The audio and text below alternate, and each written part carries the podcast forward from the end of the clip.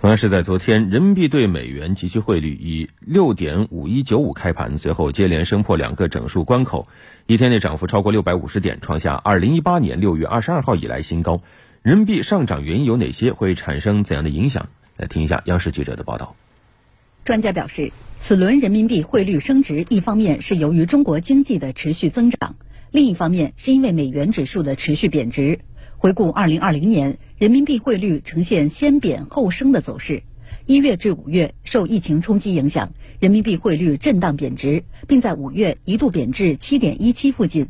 但是，随着五月底中国新冠疫情得到全面的控制，经济全面复苏，人民币重拾升势。二零二零年五月二十八号至今，人民币的涨幅已经达到百分之九点三四，反弹幅度超七千点。啊，我们看到二零二零年。呃，全球疫情发展之后，尤其是两季度之后，呃，全球的工业制造业都受到了深刻的影响。呃，在很多国家，它的供给能力受到了很大的削弱。因此呢，中国的出口，呃，在下半年之后就表现了一个非常强劲的态势。呃，它呃得益于中国的工业。呃，体系十分的健全，那么这样就推动了中国的这个出口增速，呃，持续大幅度的回升。